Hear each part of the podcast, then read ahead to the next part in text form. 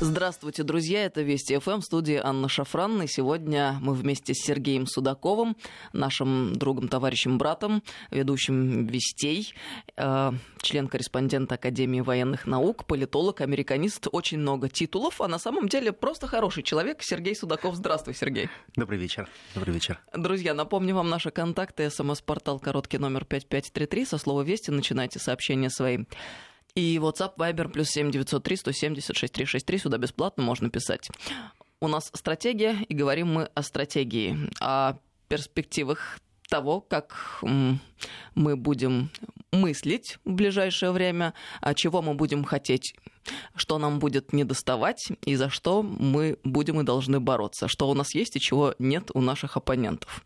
Вот об этом мы с Сергеем решили сегодня поговорить, и мы понимаем, что есть традиционные ресурсы, за которые разворачивается борьба, и которые на самом деле являются истинными причинами событий, разворачивающихся, например, на Ближнем Востоке, Ирак, Ливия, Сирия. Венесуэла. Венесуэла. Все это борьба за ресурсы на самом деле. Надо зрить в корень и никогда не поддаваться на провокации про свободу, демократию, равенство, братство и права человека. А так вот, еще один ресурс, а, такой же важный, а может быть даже более важный, чем нефть и газ, это вода. И это тот самый ресурс, за который будет разворачиваться основная борьба в 21 веке. Ну и смеем предположить и далее. Я, я, я считаю, что это абсолютно очень важная вещь, то, что мы решили сегодня поговорить про воду. Дело в том, что у нас по сегодняшний день, у всех нас, россиян, нет такого осознавания или осознания, что такое вода на самом деле. Мы прекрасно понимаем, что открыли кран, течет вода, все здорово, замечательно. Но если мы посмотрим статистику, то мы действительно увидим, что водные ресурсы становятся крайне дорогими. Цена растет. Цена воды как политического ресурса возрастает. И это очень важно. Дело в том, что мы не можем оценивать воду исключительно как просто экономический ресурс. Это будет крайне неправильно говорить о том, что вот вода – это определенная экономика. Почему вот у меня возникла такая идея все-таки поговорить а, про воду как таковую, на самом деле э, есть два основания. Первое, это примерно э, в позапрошлый G20 мне удивило, насколько много было поднималось тем относительно воды, водных ресурсов, как они распределяются и какова цена этих водных ресурсов для большой политической игры, для большой геополитики. И кроме этого, вот уже на втором Давосе подряд ставится вопрос разными бизнесменами, а можно ли создать некую гидровалюту – нет, не, какую-то там а, такую метафору, как валюту, а по большому счету, вот, например, если мы говорим, что обеспечение современного доллара могут предоставить э, а, ряд нефтяных стран, которые не принадлежат Америке, но по большому счету все нефтересурсы мы покупаем за доллары, это значит, так или иначе, эти доллары, они являются обеспечены как раз золотом, черным золотом, который называется нефть. А вот вы знаете, что если мы посмотрим и по-настоящему, чем мы могли бы обеспечить, в том числе и нашу валюту, то, конечно, это гидрорубль, но никак не гидродоллар. А вот как раз на последних двух Давосах ставится вопрос исключительно о гидродолларе, как о некой супер-сверхвалюте будущего, когда в будущем а американцы видят для себя определенную стратегию, каким образом можно будет привязать свою валюту к ключевому ресурсу, от которого зависит реально жизнь на Земле. Но эта перспектива очень отдаленная или каких-то ближайших десятков лет, как ты полагаешь? А я полагаю, что время очень быстро сворачивается. Когда мы что-то говорим, вот когда-нибудь давно, когда-нибудь это произойдет. Я вот просто смотрю, например, вот у меня вот дедушка, ему за 90 лет.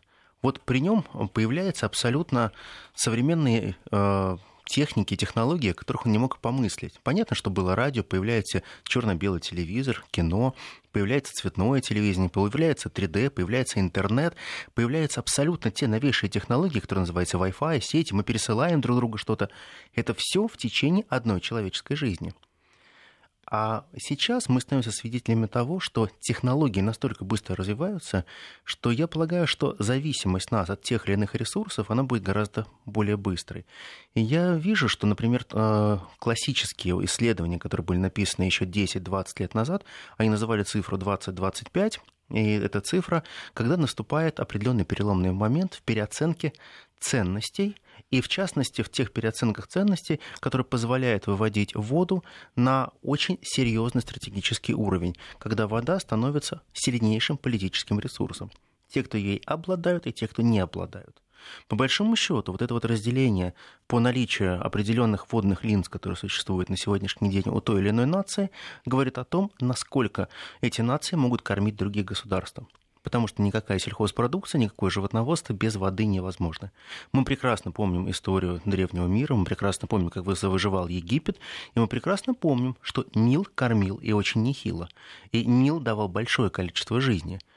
И сейчас мы также понимаем, что... Ну, благодаря Нилу было несколько урожаев в год, которые позволяли содержать огромное количество нам рабов, армию и так далее. Собственно, залог успеха и мощи Египта. Ну, да. просто для понимания слушайте, если вдруг да. кто-то забыл историю из школы. Да, совершенно верно, совершенно верно. Вот сейчас мы подходим примерно к такому же а, кластеру, когда вода становится не только питьевым ресурсом, а в том числе вода становится неким а, ресурсом исключительно политическим, стратегическим. Но кроме этого, например, а, я был очень сильно удивлен, когда Существует, например, в той же Южной Корее ряд институтов, которые занимаются уже десятилетия исследования свойств воды, которые лечат водой, когда огромное количество а, людей приезжают и излечивать, не, казалось бы, неизлечимые болезни. Есть те, которые восстанавливают память очень хорошо при помощи той или иной заряженной воды. Конечно, не чумаком, но это делается немножко по-другому. Например, в корейцы они были первыми, кто стал производить мини-аппаратики по созданию водородной воды, которые останавливают э, процессы быстрого окисления организма. Ведь наше старение – это, по большому счету, окисление. У нас э, металл просто ржавеет, мы э, старимся. Просто идут такие процессы окисления. Но если мы регулярно принимаем ту же, например, водородную воду, то мы чуть-чуть смедляем эти процессы старения. И в Корее сейчас абсолютно модная штука – это пить водородную воду, а, лежать как раз а, в тех клиниках, где тебя отпаивают водородной водой. И самое главное, изменяется тургор кожи. В течение... Что изменяется? Тургор кожи.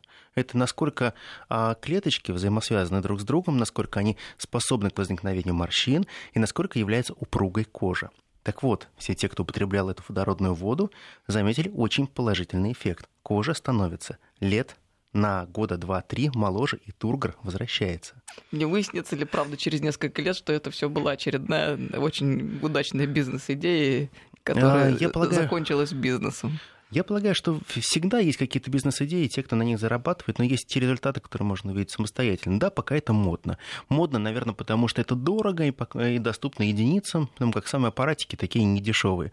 Ну, я полагаю, китайцы в ближайшее время сделают миллиард таких аппаратиков, они будут стоить по одному доллару, и все будут пить эту воду.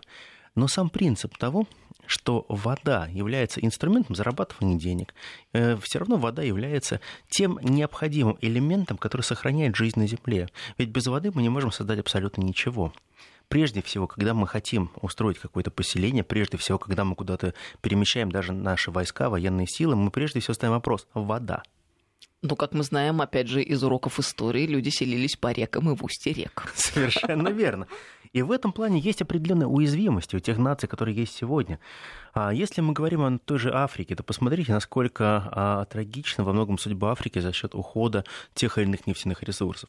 Мы прекрасно помним классическую, опять же, детскую историю про озеро Чад – но... Водных ресурсов ты имеешь в виду? Да, конечно же.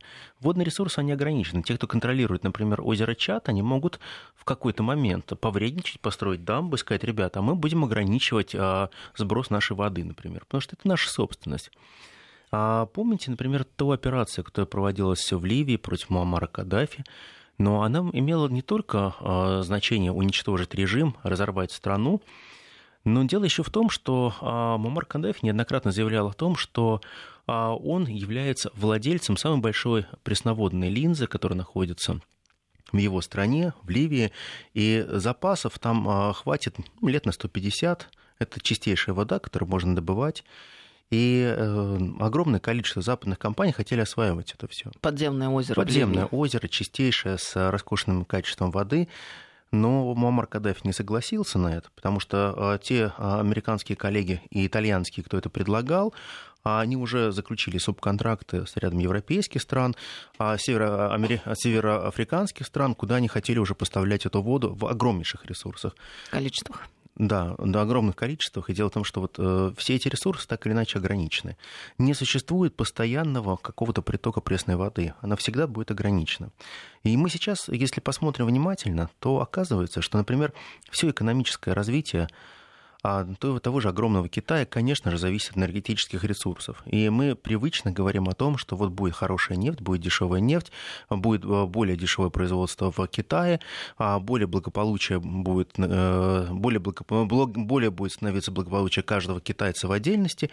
Но на самом деле все это ничего не стоит, если у тебя вода стоит огромнейших денег. Вся жизнь Китая так или иначе находится а, в районе великих рек.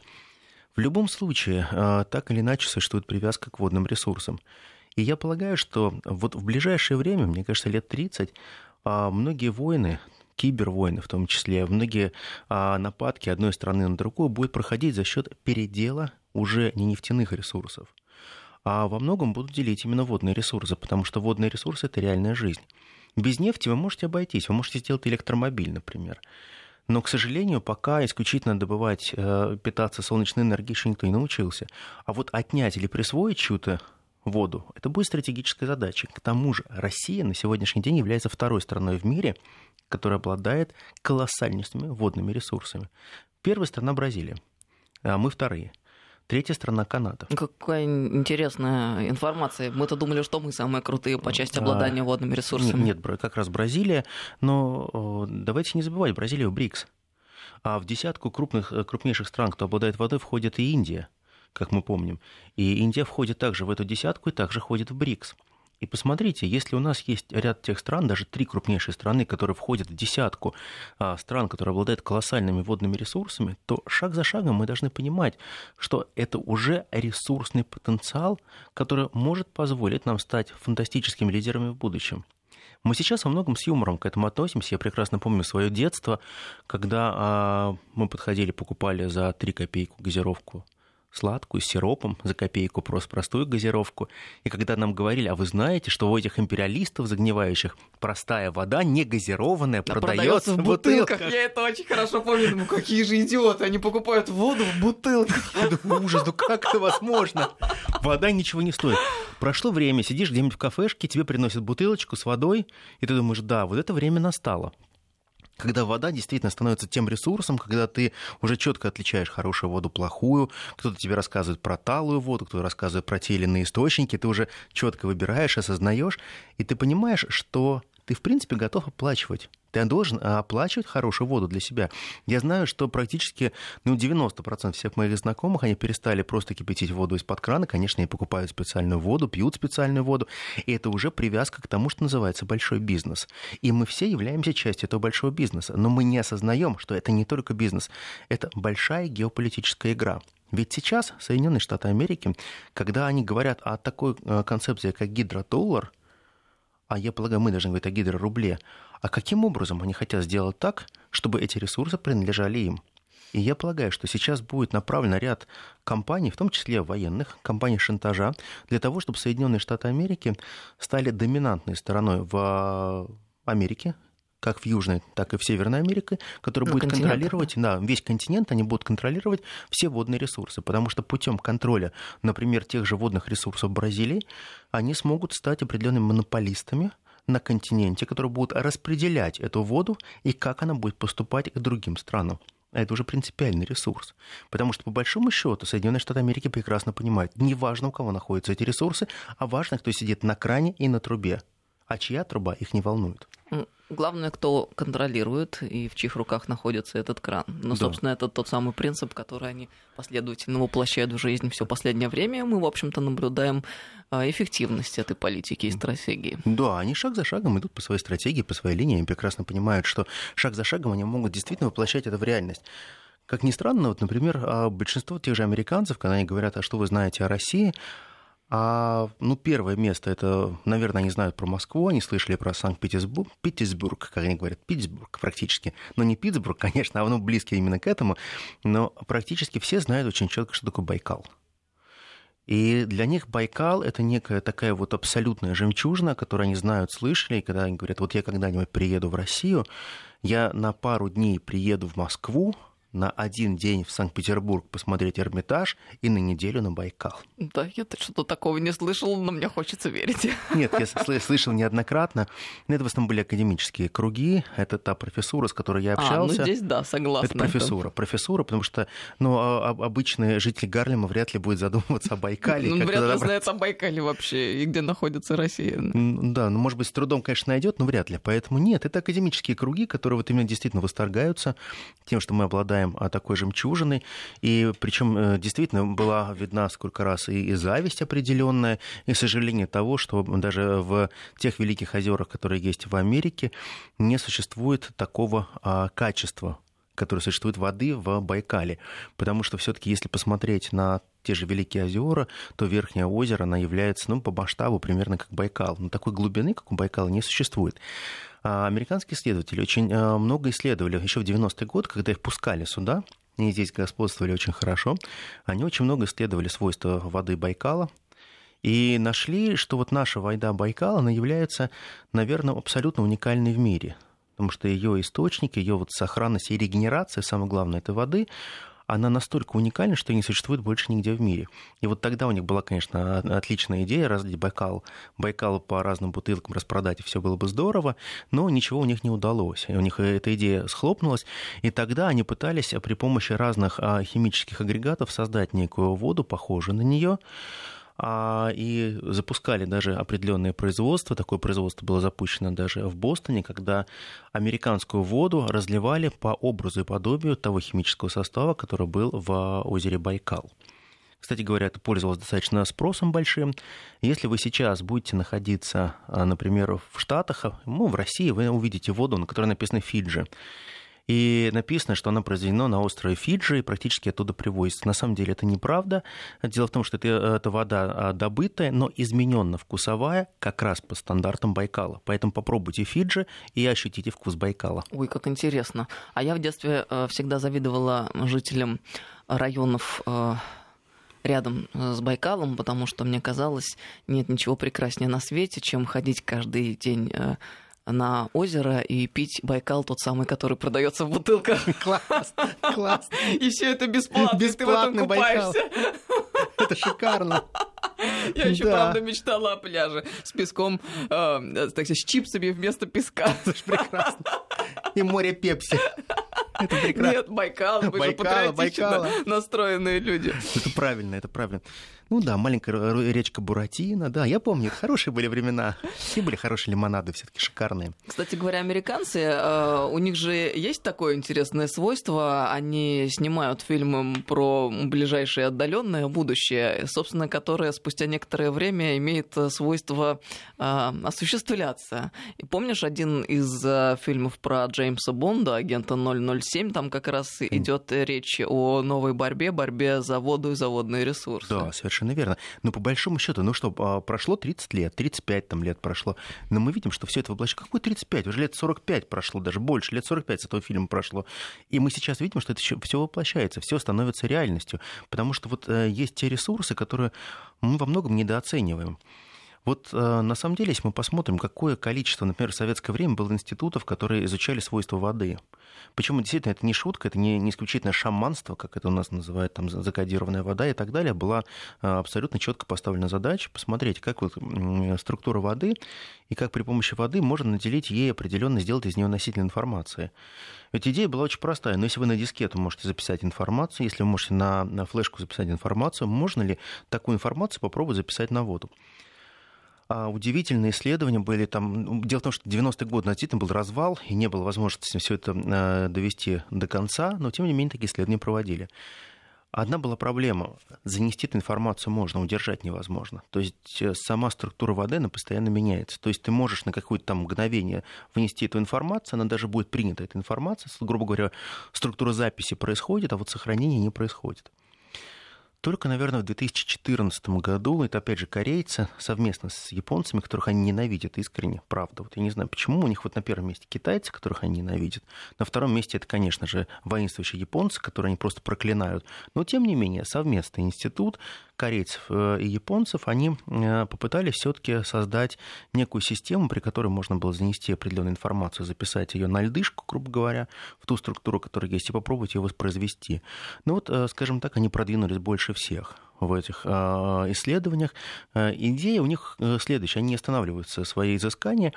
Они хотят, первое, что они уже сделали, они доказали, что а, они могут наделять воду такими свойствами, которые будут действительно улучшать человеческую память. Они эти, этой сверхводой, они лечат, например, болезнь Альцгеймера во многом. Это, это действительно есть результаты, есть то, что показано с этим. На острове Чуджа-До существует целый э, центр по восстановлению таких серьезных заболеваний. Опять же, это являются частные вещи, достаточно дорогие, но мы видим, что это работает. Сергей Судаков с нами, политолог, американист, член-корреспондент Академии военных наук и ведущий программы «Теория империи», которая выходит в эфир на радио Вести ФМ. Мы проводим параллели между Древним Римом и США по воскресеньям э, в 20.00 после новостей выходит программа «Сейчас наши новости текущие», а после мы продолжим программу «Стратегия». Здравствуйте, друзья, мы продолжаем нашу программу. Сегодня с нами Сергей Судаков, ведущий Вести ФМ, политолог, американист, член-корреспондент Академии военных наук.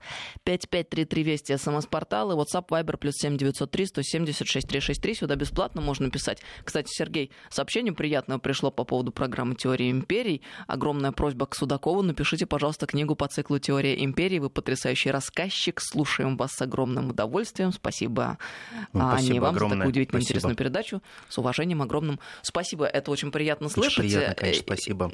Если кто-то не в курсе, это программа, в которой мы проводим параллели между Древним Римом и Соединенными Штатами Америки. Известно, что Штаты строили себя по образу и подобию Древнего Рима. Если мы знаем, как развивались события тогда, можем предполагать, как они будут развиваться сегодня, в воскресенье, в 20 после новостей. Слушайте. Сергей, про книгу я говорила тебе на этой неделе. Я Задумайся, буду... пожалуйста, надо, об этом. Надо на самом деле действительно сделать определенный какой-то такой цикл, собрать все это правильно а, расставить. Мне кажется, это было бы интересно, по крайней мере, те параллели, которые являются во многом сначала неочевидными, со временем они, они оказываются абсолютно правдивыми. Если мы посмотрим действительно развитие Соединенных Штатов Америки, Древнего Рима, то, конечно же, а, вектор очень и очень совпадают. Эти векторы надо, конечно, сложить, чтобы это можно было оставить на бумаге, чтобы в дальнейшем поколения могли также, наверное, хотя бы пролистать.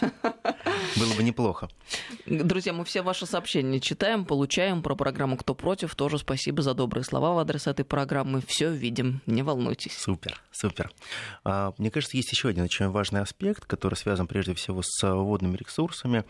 А, да, а, вода, понятно, что это источник знания, понятно, что это вода источник жизни, но есть ключевая проблема, которая действительно, она неминуемо придет к нам, и мы от нее не убежим. Вот факт воды больше не становится. Вот и есть определенная константа. Мы ее не можем изобрести. Ну, можно выпарить, наверное, огромное количество океана, можно поставить опреснители. Но масштаб не тот, мы не решим эту проблему. Еще в 1992 году была поставлена проблема, которая называется 2025, и в скобочках 300 миллионов. 300 миллионов – это не цена. 300 миллионов – это количество примерное тех беженцев – которые будут перемещаться из тех стран, где нет воды, где она будет просто отсутствовать, в те страны, где есть вода с избытком. То есть это, по сути, еще одно э, переселение народов Совершенно великое. Верно. Совершенно верно. Но только есть вещи, которые мы можем как-то откупиться от них, мы можем договориться, мы можем сказать, ребят, давайте прекратим войны, и люди не будут бежать от этой войны, голода. Можно каким-то образом решать вопросы голода, можно делать какие-то поставки, но мы не можем найти новых ресурсов водных там, где их нет. Мы не способны перевести туда а, Антарктику и Арктику, чтобы там появилось достаточное количество природных ресурсов, которые можно было использовать для сотворения жизни. Африка – богатейший континент. Есть абсолютно все. То есть с точки зрения недров там есть абсолютно все. Вот вся таблица Менделеева, она присутствует в африканском континенте. Можно быть абсолютно уверенным, что да, здорово, замечательно. Одного нет. Нет достатка воды. Без воды никакие супер залежи, никаких руд, никакие драгоценности, никакие танзаниты будут неинтересны. Так вот, сейчас выходит исследование, а, оно датируется 2018 годом, делают его швейцарцы, и они говорят, в 1992 году мы ошиблись. Мы посчитали, что 300 миллионов мигрантов, да, это наш был большая-большая ошибка. Мы считаем, что к 2025-2030 году людей, которые готовы будут сняться со своего места и уехать навсегда в отсутствие воды, их будет примерно 650 миллионов. Цифра на самом деле чудовищная, а, потому как найти такое количество рабочих мест, такое количество людей, которые могут въехать или выехать из страны, в другую страну переехать, это действительно очень серьезный удар. Население Евросоюза, если я не ошибаюсь, составляет примерно 500 миллионов человек. Ну да, приезжает 650, условно говоря. Ты, ты помнишь, а, что произошло с э, Великим Европейским Союзом, когда туда приехал первый миллион беженцев? Практически все европейцы встали на колени и понимают, что что-то пошло не так. Хотя, что кажется, это абсолютно а, не те цифры, о которых следует говорить. Да, 512 миллионов 600 тысяч по состоянию да. на 1 января 2018 года. Ну вот посчитай, да, пол, полмиллиарда. Полмиллиарда это, это много. Это гораздо больше, чем население Российской Федерации, это в полтора раза больше, чем население Соединенных Штатов Америки, но тем не менее. То есть э, население, еще раз, э, Европейского Союза это где-то 500 миллионов, а, как посчитали швейцарские ученые, нуждаться в переселении, 650. в поисках воды э, будут 650 миллионов человек, то есть больше, чем все население Евросоюза. Да, и вот возникает ключевой вопрос, который они так и обозначили, 2025-2030. Понимаете, в чем дело? 2025-2030, он не за горами. При жизни нашего поколения мы все это застанем. А что же нам делать? Миграционная политика, она специфическая. Вот Соединенные Штаты Америки, они же не готовы будут принимать ни одного беженца. Зачем? Это же не их проблемы. Вы можете привести хотя бы ну, пять фактов, когда Соединенные Штаты Америки открывают свои границы и принимают беженцев? Нет. Ведь по большому счету они же могли создать определенные систему, при которых они бы могли запустить новых беженцев на свою территорию, так как сделали это европейцы. Но мы очень помним, как Соединенные Штаты проявляют себя в разных кризисных ситуациях. Они евреев не приняли во время Второй так мировой это войны. Вообще, конечно. А, они никак не поучаствовали в практически в э, решении проблемы беженцев нынешней в Евросоюзе. Там, если сравнить цифры, это ну, просто смешно и комедия. На самом деле, они говорят, мы принимаем. А там, грубо говоря, если в Евросоюз миллионы да, попали, то в Штаты Штаты где-то там, ну, тысяча две, ну, грубо ну, говоря. Да, это, причем их так отфильтровали. Взяли людей только с высшим образованием, которых можно потребить и использовать. Продержали в неких фильтрационных лагерях. Из этих фильтрационных лагерей, когда проверили, что они точно не члены Аль-Каиды и ИГИЛа, а потом их выпустили. Хотя и так все было очевидно, потому что у них все так называемые хорошие, плохие террористы, все идут на а, карандаше.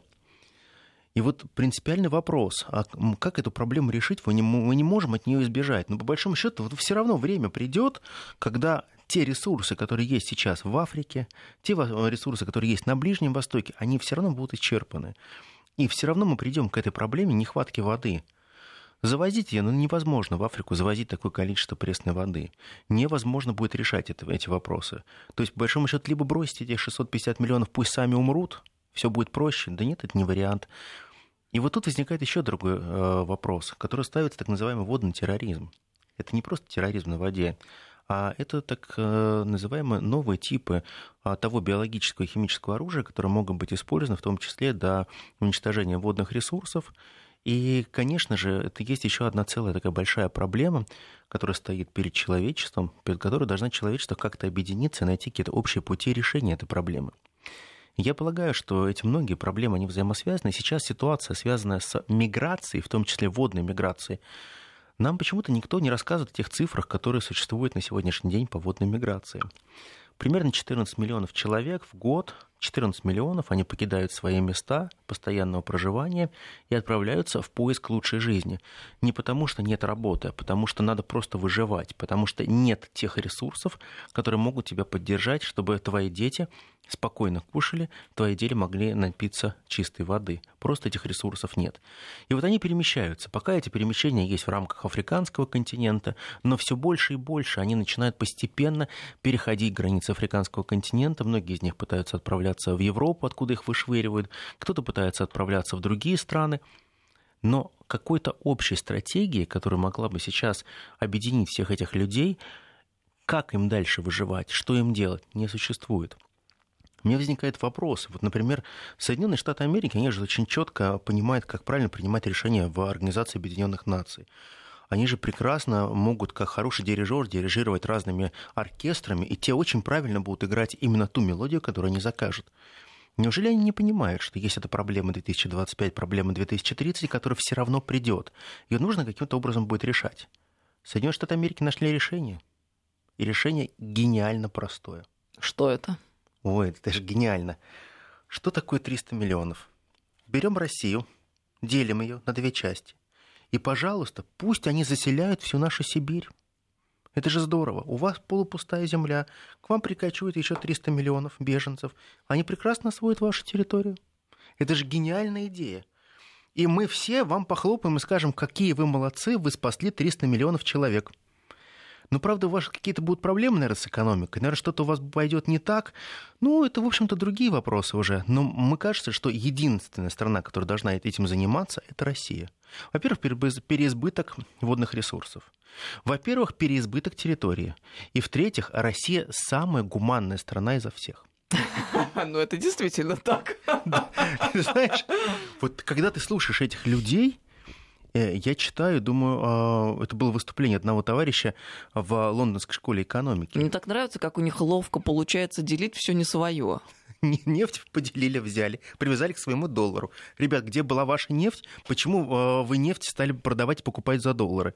Вот я не могу, мне это очень сильно возмущает. Почему мы нашу нефть и газ продаем за доллары? Да, так исторически сложилось. Но могли бы э, исторически продавать ее за золотой рубль, например. Могли бы э, делать по-другому. Но получается так, что Соединенные Штаты Америки всегда делятся со всеми чужими ресурсами. Они всегда находят ресурсы в какой-то стране, а, которая почему-то еще пытается говорить о своем суверенитете. Каждый раз мы видим, что сейчас, например, Америка э, очень легко решает проблему Африки, очень легко решает проблему Ближнего Востока, беженцев, при помощи России. Вот Россия такая злая, мерзкая страна, вот посмотрите, пусть попробует не принять этих беженцев, а мы ее накажем за это, санкции ведем. Ребят, у вас огромный континент – вы можете сделать все, что угодно. Не хотите ваши пустынные а, зоны взять и заселить иммигрантами? Но они на это говорят. Понимаете, в чем дело? Мы со временем сделали резервации. Мы это согнали туда индейцев. Это очень плачевный опыт. Единственное, что мы можем предложить переселенцам, это резервации. Э, сейчас проходит Питерский международный экономический форум, и как раз сегодня наш президент Владимир Путин высказался относительно доверия к доллару, угу. сказал, что доверие к доллару в мире в целом падает. А, очевидно, что эти глубокие перемены требуют адаптации международных финансовых организаций, переосмысления роли доллара, который, став мировой резервной валютой, превратился сегодня в инструмент давления страны-эмитента на весь остальной мир. Кстати, на мой взгляд, это я цитирую нашего президента, большая ошибка американских финансовых властей э, ну и политических центров сами подрывают свои преимущества, созданные во время создания этой Бреттон-Вудской системы. Доверие к доллару падает просто. А, возвращаясь к началу нашей беседы по поводу гидродоллара. Так. А, а вот что должно произойти, э, какой момент и какая отправная точка а, должна случиться, состояться, к чему мы должны прийти, чтобы состоялось это переосмысление? А я полагаю, что вот мы а, со временем... Или это постепенный процесс? Нет, нет, постепенный, постепенный процесс, либо какие-то большие террористические угрозы и операции, которые могут быть проведены. То есть, когда некоторые ресурсы могут там, на время отравить, например. Там. Либо действительно мы постепенно все равно к этому подойдем. Ведь Соединенные Штаты Америки прекрасно понимали, что у них нет достаточно такого количества золота, чтобы золото обеспечивало их валюту. Ну, нет физически. Поэтому они придумали вот эту игру, что а, та нефть, которая существует на Ближнем Востоке, она является их нефтью формально.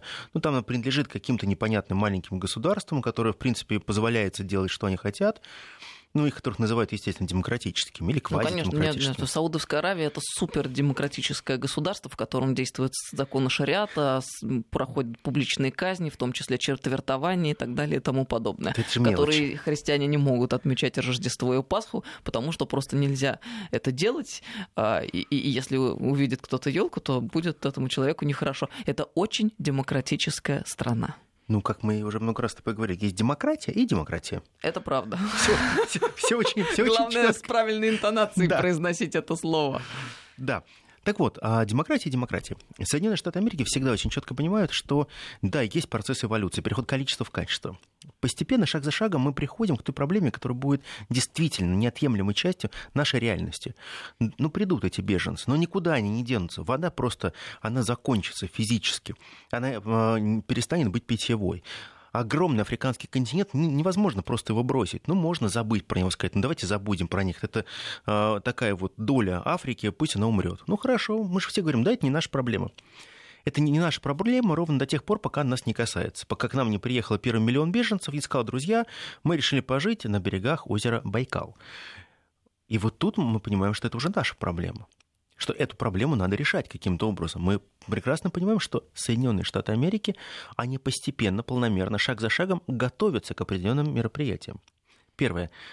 Они очень хотят ослабить Россию, ту страну, которая обладает фантастическими водными ресурсами. Потому что Соединенные Штаты Америки прекрасно понимают, что обладая нет, такими недрами, как нефть, газ, полезные ископаемые, руда, лес, Россия в ближайшие 15-20 лет становится неким реальным лидером в реальном секторе. Потому что если мы внимательно посмотрим структуру всей большой так называемой американской экономики, я не экономист, я просто смотрю действительно на те процессы, которые я читаю, вижу.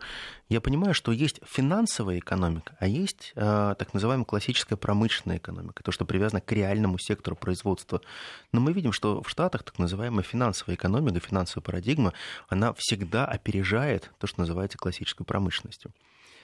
Когда-то в Соединенных Штатах Америки очень хорошо была развита промышленность. Когда-то они могли делать первые холодильники, когда-то они делали блестящие железные дороги. Но железные дороги стали тем переломным моментом, когда экономика Соединенных Штатов Америки поделилась на классическую финансовую инвестиционную экономику и на реальную экономику. А очень простой пример.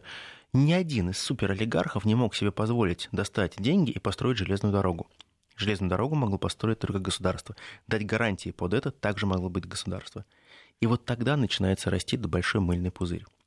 Этот мыльный пузырь изначально был привязан к определенным обязательствам, потом был привязан к, том, к тем зол, золотым слиткам, которые Соединенные Штаты Америки брали к себе на хранение у очень разных стран мира. Потом они выпускали разные краткосрочные, долгосрочные обязательства, опять же, бумага и некие пузыри. Потом они присвоили а, очень интересный факт в 1929 году, что доллар не обеспечен золотом, ну просто не обеспечен, вы просто имеете бумагу. Это просто написано. У вас это просто бумага, той надписи, которая там была, что она обеспечена золотом, не существует. Так же, как вы... Это истина, потому что верно. Доллар – деньги. Да, доллар – это деньги. Вот другой, других денег нет. Вот у вас есть евро, но они без доллара ничего не стоят. Рухнет доллар, рухнет евро. Примерно так они всегда шантажируют Европу. А мир меняется. Вот реально меняется мир. Люди начинают, э, страны начинают проводить э, расчеты в национальной валюте. Кстати говоря, вот накануне э, форума и на форуме самом питерском экономическом говорилось о том, что уже около 20% расчетов в мире происходит в национальных валютах.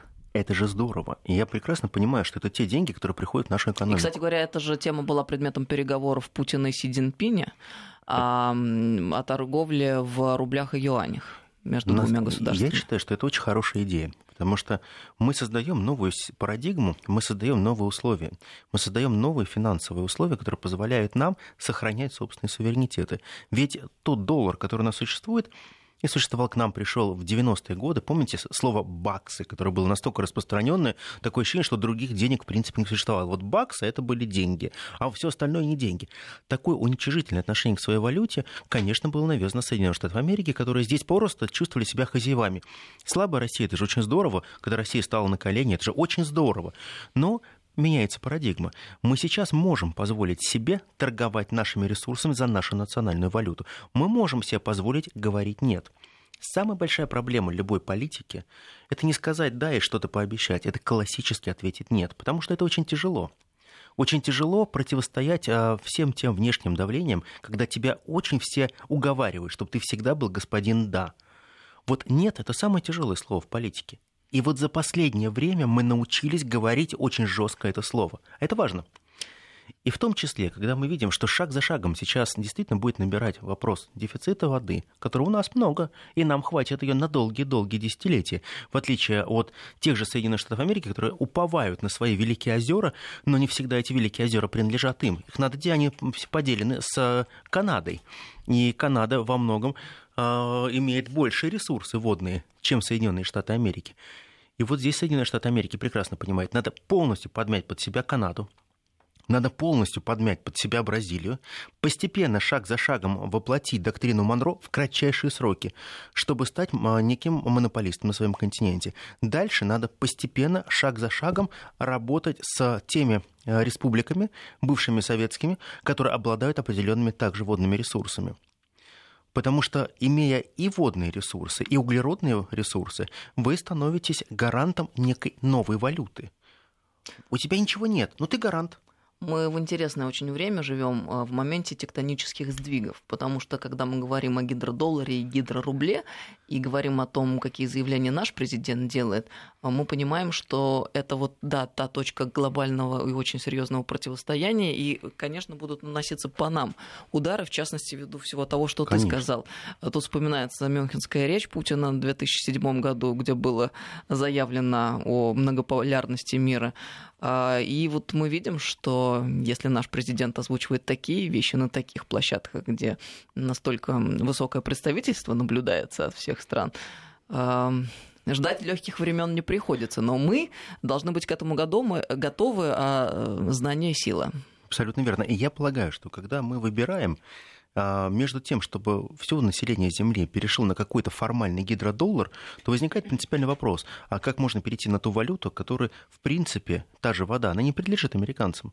Они пытаются чужой ресурс продать под видом своего бренда. Но я вижу, что в ближайшее время, там, пусть 10 лет пройдет, это быстро пройдет, но в эти 10 лет, я полагаю, все равно появится такая идея, как гидрорубль, и мы, а, обладая теми ресурсами, которые у нас есть, а, мы сможем не только противостоять, но мы можем уже диктовать четко свою политическую линию и свою политическую волю. Очень много прислали нам сообщения по теме слушателей. А как же запасы воды в Ливии? По некоторым сведениям, именно из-за этого убили Каддафи или это фейк? Мы сказали об этом ранее да, в первой половине говорили. программы. Да, действительно, там есть серьезная тема с э, водными ресурсами. Сергей, очень много пишут по поводу книги э, после дам программы «Теория империи». Хотела скачать передачи из «Теории империи» в MP3, эм чтобы послушать на даче в любое время. К сожалению, возможности такой не оказалось. Когда удается послушать, слушаю с удовольствием. Мы разберемся, что там у нас с этим происходит.